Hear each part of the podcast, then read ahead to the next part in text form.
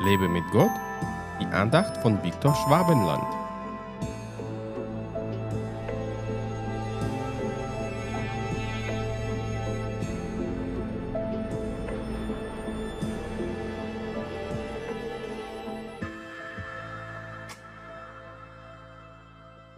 Deswegen wird ein Mensch Vater und Mutter verlassen und seine Frau anhängen.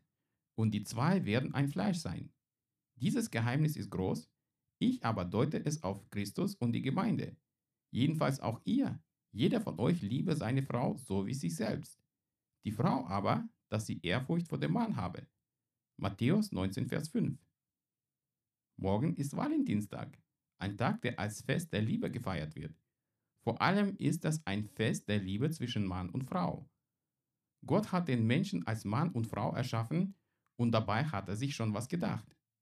Gott ist ein Schöpfer und Kinder sind ein schöpferisches Geschenk, das er immer wieder dieser Welt schenkt.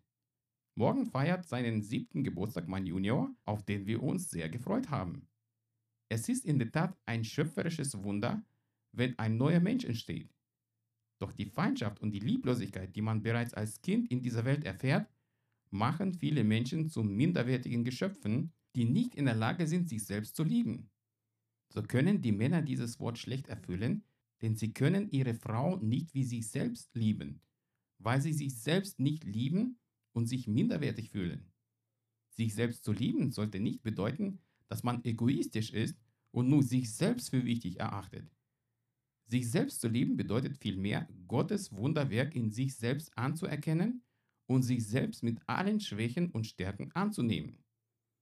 Die Liebe Gottes ist der Grund, warum wir leben, denn ohne seine Liebe ist unser Leben sinnlos und leer. Wenn du heute immer noch einsam bist und keinen Partner an deiner Seite hast, suche zuerst die Liebe bei Gott. Er gibt sie dir auch durch deine Glaubensgeschwister Gemeinschaft mit denen absolut notwendig und sogar lebenswichtig ist. Wenn du lernst, dich selbst so zu lieben, wie Gott dich liebt, dann bist du auch reif für eine Beziehung. Gott segne dich.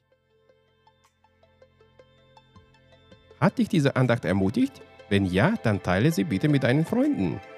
Und abonniere meinen Podcast und meinen Blog www.lebemitgott.de. Ich würde mich sehr freuen, wenn du meine Dienste auch finanziell unterstützt Weitere Infos dazu findest du unter www.viktorschwabenland.de-spende. Ich danke dir und wünsche dir gottesreichen Segen.